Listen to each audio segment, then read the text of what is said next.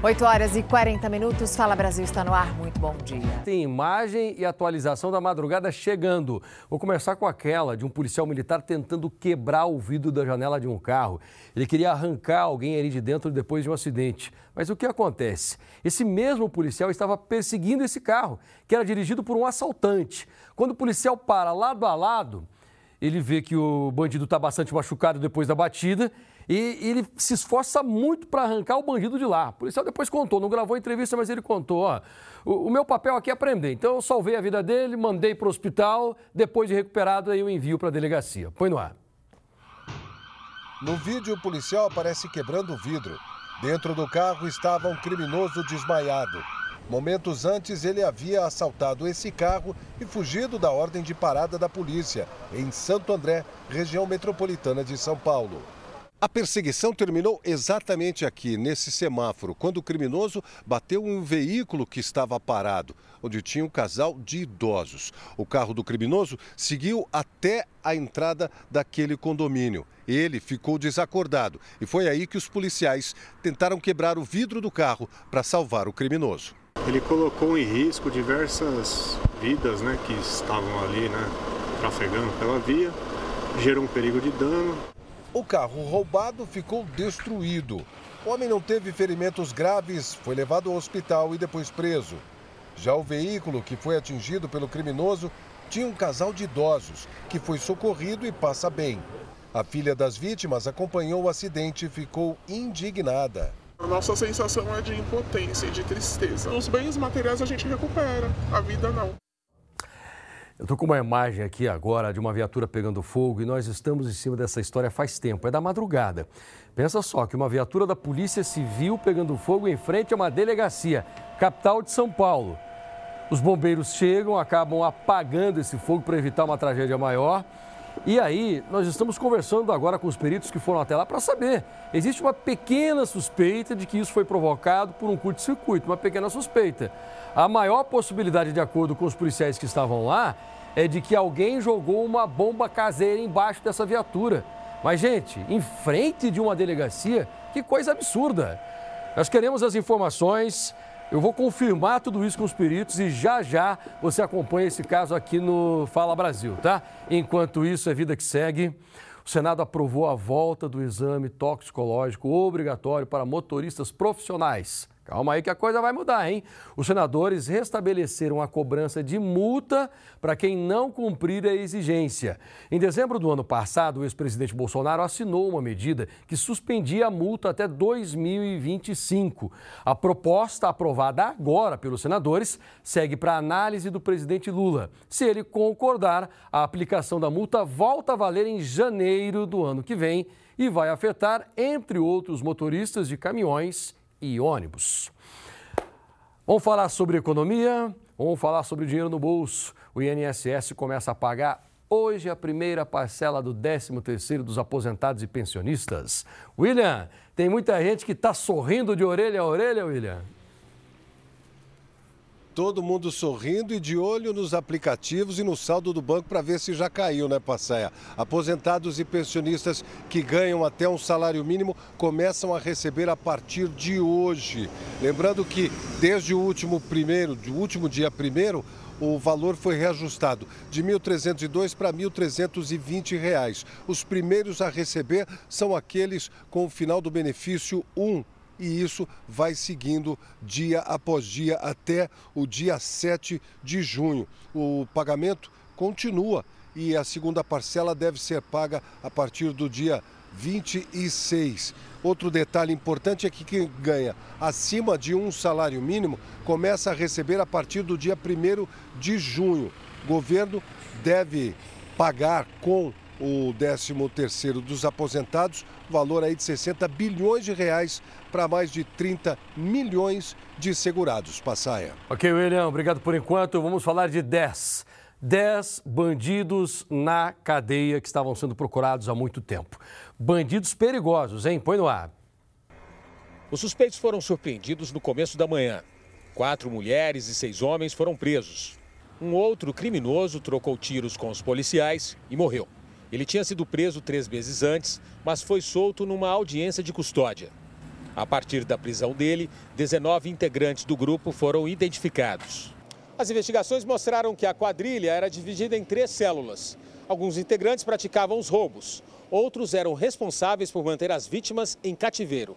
E o terceiro grupo cedia as contas bancárias para que as transações fossem feitas. No afã de ganhar 200, 300 reais ali para simplesmente ceder uma conta, acaba participando desse, crime, desse tipo de crime de forma assim muito importante, né, para que esse crime se consuma.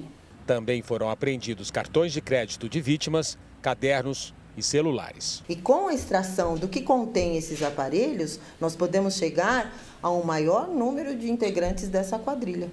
Estamos juntos para você saber que um amigo que ajudou a família do ator Jeff Machado quando ele desapareceu Agora, esse amigo se tornou o principal suspeito do crime. Isso porque o corpo de Jeff foi encontrado dentro de um baú enterrado no fundo da casa que esse amigo alugava, quatro meses depois do desaparecimento dele. A investigação levou os agentes até um imóvel em Campo Grande, na zona oeste do Rio de Janeiro. Os policiais civis tiveram a ajuda de militares do Corpo de Bombeiros para escavar o terreno e localizaram um baú enterrado a dois metros de profundidade. Dentro dele, que estava concretado, foi encontrado um corpo. Apesar do estágio avançado de decomposição, as digitais preservadas possibilitaram a perícia identificar a vítima. Os restos mortais eram de Jefferson Machado. Conhecido como Jeff Machado, o ator que participou da série Reis na Record TV estava desaparecido desde o final de janeiro. Segundo o advogado da família, no corpo de Jeff havia sinais de estrangulamento. Esse baú que tinha outros baús parecidos na própria residência do Jefferson, que não é neste local onde ele foi encontrado enterrado e tinha sinais realmente na garganta e os braços estavam amarrados na parte superior da cabeça. Jeff Machado morava sozinho no Rio de Janeiro. Apaixonado por cães, o ator tinha oito cachorros de raça. Mas os animais foram encontrados abandonados na rua. Só então a família que vive em Santa Catarina soube do desaparecimento. Cerca de quatro meses depois, a angústia chegou ao fim. A polícia ainda não sabe como o ator morreu e nem a motivação do crime, mas tem um suspeito. Um amigo de Jeff Machado, que auxiliou a família dele no registro do desaparecimento e no fim do ano passado alugou o imóvel onde o corpo foi encontrado, está sendo investigado. Um vizinho do imóvel, que prefere não ser identificado, contou que no começo do ano costumava ver o ator no local. Eu já tinha visto ele aqui por perto em janeiro e depois eu achei estranho que ele não, não aparecia mais. Nós vamos agora ao vivo ao Rio de Janeiro com mais informações sobre esse caso. Vamos falar com a repórter Aline Pacheco, que nos conta um pouco mais sobre o principal suspeito desse caso, que era o amigo do ator. Aline, bom dia para você. Olá, bom dia. Esse amigo não só teria ajudado a trazê-lo aqui para o Rio de Janeiro, como também estaria prometendo a ele vagas como ator em novelas e emissoras aqui do Rio de Janeiro. Logo depois dessa tratativa dos dois, que teria envolvido até uma certa quantia de dinheiro, o Jeff teria ficado sem dinheiro e aí pediu esse dinheiro de volta. Isso que a polícia está investigando. Eles foram até a casa desse suspeito, amigo, que teria alugado essa casa justamente para o Jeff morar e por isso ele também tinha a chave desse imóvel. Mas ele não foi localizado. A polícia segue então em busca desse homem para que ele possa prestar esclarecimentos sobre o fato. A mãe desconfia que toda vez que ela recebia mensagens do Jeff, na verdade, seria esse amigo que estava falando com ela. O nome e a identidade dele estão sendo preservados justamente para que a polícia possa chegar até ele mais rápido. A gente vai seguir acompanhando todos os passos desse processo. O corpo já está aqui no Instituto Médico Legal, mas vai ser levado para o sul, onde a família mora. Voltamos ao estúdio do Fala Brasil. Me conta uma coisa, você tem real noção do peso dos impostos no seu dia a dia? Em tudo, em qualquer coisa que você compra ou paga. Acho que a gente só vai ter noção disso o dia que pagar as coisas sem impostos, né? Pois esse dia chegou, é hoje. Vamos até Brasília. Maíra Guedes tem os detalhes sobre esse dia sem impostos. Pena que dura pouco, né, Maíra? Bom dia. Pena que dura pouco, viu, Edu? Bom dia para você, para quem está com a gente aqui. Só um dia, mas já está valendo a pena, pelo menos para essas pessoas que chegaram aqui nesse posto de combustível. Chegaram de madrugada. Gasolina está sendo repassada a R$ 3,83, viu, Edu? E esse, falando nesse movimento, são mais de 50 mil postos de combustíveis em todo o Brasil que estão participando dessa ação, além dos postos de combustíveis a outros segmentos que também aderiram a essa ação e os descontos chegam até a 70%. A ação é um protesto contra a alta carga tributária que a população paga diariamente é, em todos os produtos que consome. Para a gente ter uma ideia, no ano passado o brasileiro teve que trabalhar 149 dias para pagar impostos. Edu, Mariana. O presidente Lula deve anunciar hoje as medidas para redução nos preços dos carros populares. Lívia Veiga. Bom dia, Mariana. Bom dia a todos. O presidente Lula e o vice-presidente Geraldo Alckmin, que também é ministro da Indústria e Comércio, vão lançar um novo programa de estímulo à indústria automotiva. A expectativa é que sejam anunciadas medidas para a recuperação do setor de automóveis. Só em abril houve quedas expressivas de 19% na venda de carros. O que se espera é uma atenção especial para os carros populares. Atualmente, o carro popular zero quilômetro mais barato no Brasil é vendido a quase 70 mil reais. O governo quer que os carros populares cheguem a um preço máximo de 60 mil reais. Edu e Mariana. As buscas por pistas que ajudem a solucionar o caso Madeleine McCann chegam ao terceiro dia em Portugal. Policiais portugueses e também da Alemanha e da Inglaterra derrubaram árvores para conseguir entrar nas regiões mais profundas da floresta.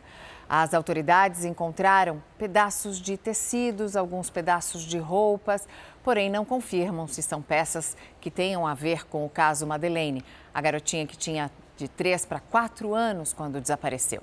As buscas estão se concentrando agora na barragem da região do Algarve, no sul de Portugal, uma represa que fica a cerca de 50 quilômetros da Praia da Luz, de onde Madeleine desapareceu há 16 anos. Olha, posso te falar uma coisa? Só quem está prestes a ficar cego ou já não consegue mais enxergar é que reconhece a real importância de um transplante de córneas. Você conhece alguém assim? Pois em cinco anos dobrou o número de pessoas que estão na fila, esperando por um transplante desses. Isso segundo o Conselho Brasileiro de Oftalmologia. São mais de 20 mil pacientes na fila para fazer o transplante. O principal motivo é o acúmulo gerado pela pandemia, que represou a realização do procedimento. Para quem corre risco de perder a visão, cada dia é como se fosse uma eternidade. Tão jovem, o Tiago já passa pela angústia da espera. Ele está na fila de um transplante de córnea há mais de um ano, desde que foi diagnosticado com ceratocone, doença que atinge a córnea e, se não tratada, pode causar a perda da visão. Eu vejo borrões, sabe? É, luzes. Ter que esperar esse um ano, talvez um pouco mais ou um pouco menos, para fazer o transplante sem enxergar e é realmente a pessoa não vai conseguir trabalhar, não vai conseguir estudar, porque realmente não, não tem condições, não, ela não vai conseguir, ela não consegue andar na rua sozinha. A doença progride com o tempo e o transplante é a única esperança do estudante. Camila também teve ceratocone e ficou dois anos na fila de espera por um transplante de córnea. Finalmente ela conseguiu e se recupera da cirurgia. Mas a vida da técnica de enfermagem não foi nada fácil nesse período e ela chegou a perder as esperanças. Essa espera é angustiante porque não tem outra forma de você fazer o, o melhorar a sua visão. O óculos não funciona, a lente não funciona, então você fica dependente das pessoas até que você consiga realizar a cirurgia, né? A fila de espera por um transplante de córnea no Brasil praticamente dobrou nos últimos cinco anos, passando de 12.212 pacientes em 2019 para 24.319 até março deste ano. Em São Paulo e no Paraná, por exemplo, a espera, que era de seis meses e meio, passou agora até dois anos. Mas em outros estados, o tempo pode ser maior. No Pará, a espera por um par de córneas, que já era de dois anos, agora pode chegar a quatro. Essa diferença acontece porque, segundo a vice-presidente da Associação Pan-Americana de Olhos, a fila de espera é única, mas a distribuição dos órgãos e tecidos é regionalizada. Banco de Olhos de São Paulo distribui as córneas para a lista de São Paulo. Banco de Olhos de Goiás para a lista de Goiás. Então, aqueles bancos de olhos que aqueles estados onde os bancos de olhos são mais efetivos, a lista daquele estado acaba indo mais rápido. E aí a gente começa com o turismo para transplante. Então, o paciente sai de Manaus para vir para São Paulo para operar mais rápido, porque aqui a lista é menor. São duas, duas causas principais, né? A questão da falta de captação de órgãos durante a pandemia, porque a gente não sabia qual seria o, o, a transmissibilidade do vírus, e também o volume represado que ficou todo esse tempo. A Tatiana espera há um ano o tão sonhado transplante de córnea para poder voltar ao trabalho. O tempo para ela parece que passa mais devagar que o normal, porque a dona de casa já não consegue fazer as atividades do dia a dia. Eu não durmo de ansiedade, porque eu já não consigo fazer coisas básicas em casa. Eu tive que parar de trabalhar e eu não tenho saído porque eu tenho dificuldade para andar. E as coisas de casa, cotidiano mesmo, é cozinhar, é, eu tenho dificuldade para limpar uma casa, eu tenho dificuldade de lavar uma roupa, então eu só fico sonhando com o dia que eu vou ser chamada. Um alerta para você que gosta de jogos de azar ali, ó, na palma da mão, no celular, uma quadrilha de hackers, em Passaia? Tá presa em São Paulo depois de roubar milhões de reais desse jeito. Mas conta o detalhe pra gente, vai. Conto, vem cá então, Eduardo. Seguinte, essa quadrilha enganava as pessoas que são apostadoras e que acreditavam nesses links que muitas vezes são enviados. Sabe? A pessoa que te manda um link, ó, clique aqui. Ou então quem baixa um aplicativo fora daquela loja virtual que é do próprio celular. Então, essas foram as vítimas e perderam muita grana. Dá uma olhada. Carros de alto padrão, SUVs, picapes e até um esportivo. Todos foram comprados com dinheiro ilegal, roubado de contas bancárias. Os cinco veículos, que juntos valem quase um milhão e meio de reais, foram apreendidos pela Polícia de São Paulo. O esquema criminoso envolvia sites de jogos de azar. Assim que o apostador baixava o aplicativo, um vírus era lançado para clonar o aparelho da vítima. A partir do espelhamento do celular, a quadrilha conseguia acessar a conta bancária da pessoa. Um vídeo na internet ensinava a burlar o sistema de segurança do celular para permitir a entrada dos hackers. A chave Pix está aqui, ó. Com esse programa espião, eles conseguem. É vamos dizer assim, espelhar ou clonar o seu aparelho. E aí, no momento que você vai entrar num, no aplicativo do seu banco, eles tomam conta do aparelho e fazem transferência para as contas deles. O esquema criminoso funcionava há sete meses. Os próprios bancos procuraram a polícia e denunciaram o caso. Os agentes passaram então a seguir o rastro do dinheiro roubado através de movimentações bancárias. O monitoramento levou à prisão de quatro pessoas, incluindo o chefe da quadrilha. No caso de hoje, nós conseguimos identificar o líder dessa quadrilha, que era um indivíduo que estava é, outras pessoas e organizando toda a estrutura, e conseguimos deter ele e todas as pessoas que estavam abaixo dele que atuavam na gestão dessa organização. Os suspeitos presos vão responder por associação criminosa e furto qualificado. A justiça já determinou o bloqueio de bens dos integrantes da quadrilha. E as investigações seguem agora para bloquear ainda mais bens e contas bancárias. A gente vai tentar identificar toda essa, essa parte de onde foi parar esses valores para realizar os sequestros e bloqueios. Chegou a reportagem daquela viatura da Polícia Civil que foi incendiada durante a madrugada. É um absurdo o que aconteceu em São Paulo.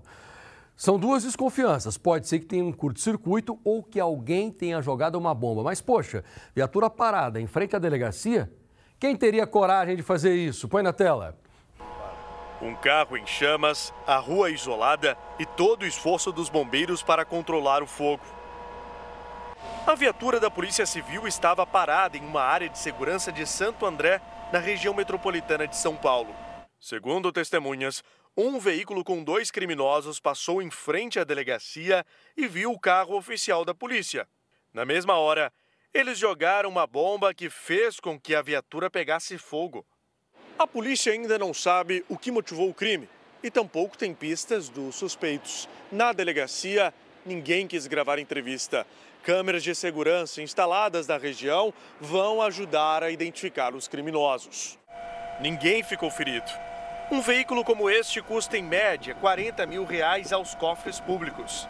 A Polícia Civil de São Paulo tem pouco mais de 9 mil carros para atender os 645 municípios do estado. estão abertas as inscrições para o mutirão de renovação da carteira de motorista promovido pelo Detran em parceria com o Poupa Tempo. O evento que vai acontecer no próximo sábado aqui em São Paulo. E aí, Rafael Ferraz, que informação você tem?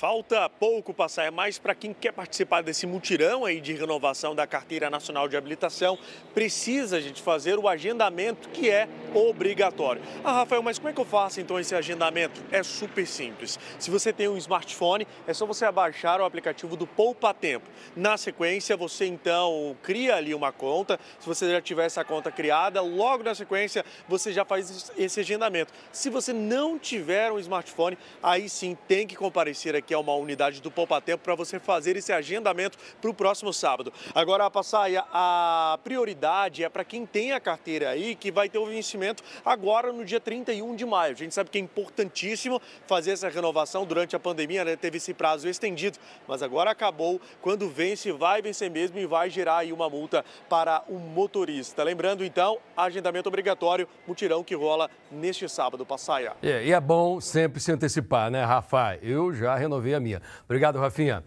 Gente, os pais de crianças de 0 a 3 anos matriculadas em creches da Prefeitura de São Paulo têm até o dia 30 desse mês até semana que vem, para pedir que os filhos sejam atendidos durante as férias de julho. Para garantir o atendimento, os interessados deverão comparecer à unidade onde a criança está matriculada atualmente. Durante o recesso, o horário de funcionamento das unidades de educação infantil será o mesmo oferecido regularmente, das 7 às 5 da tarde, de segunda a sexta-feira. As refeições também serão servidas normalmente. Mas pegou a informação? Vamos recapitular rapidinho? Você tem filho na creche. Você quer que essa criança fique durante as férias de julho? Você só tem até dia 30 desse mês para pedir. Se deixar para depois, não adianta, tá? Até dia 30 de maio. Informação importante para você que mora aqui em São Paulo. Amanhã a gente volta com mais. Oi, Edu. Oi, Mariana. Um paraplégico voltou a andar graças a um novo dispositivo que liga o cérebro à medula. Depois de mais de uma década em uma cadeira de rodas, o holandês Gert dá os primeiros passos rumo a uma nova vida. Em 2011, ele sofreu um acidente de bicicleta e perdeu completamente os movimentos das pernas e parcialmente os dos braços. Mas a situação começou a mudar quando ele entrou para um estudo inédito do Instituto Federal Suíço de Tecnologia. Os neurocientistas instalaram um dispositivo no cérebro de Gert que dá os impulsos elétricos para a medula. E os primeiros sinais de recuperação apareceram em poucos meses. O holandês conseguiu mexer os pés e as pernas. Depois de diversas sessões de reabilitação, Gert já ficava de pé e conseguiu andar. Os cientistas esperam agora descobrir formas de ajudar pessoas que também perderam os movimentos dos braços. Devagarinho eles chegam lá, né? O futuro é animador. Fala Brasil termina aqui te desejando um ótimo dia. Boa quinta-feira para todo mundo. Com Hoje em Dia, a partir de agora, vem para cá César Filho. É o início de uma longa caminhada e a gente espera que a cada dia a gente possa trazer sempre boas notícias como essa.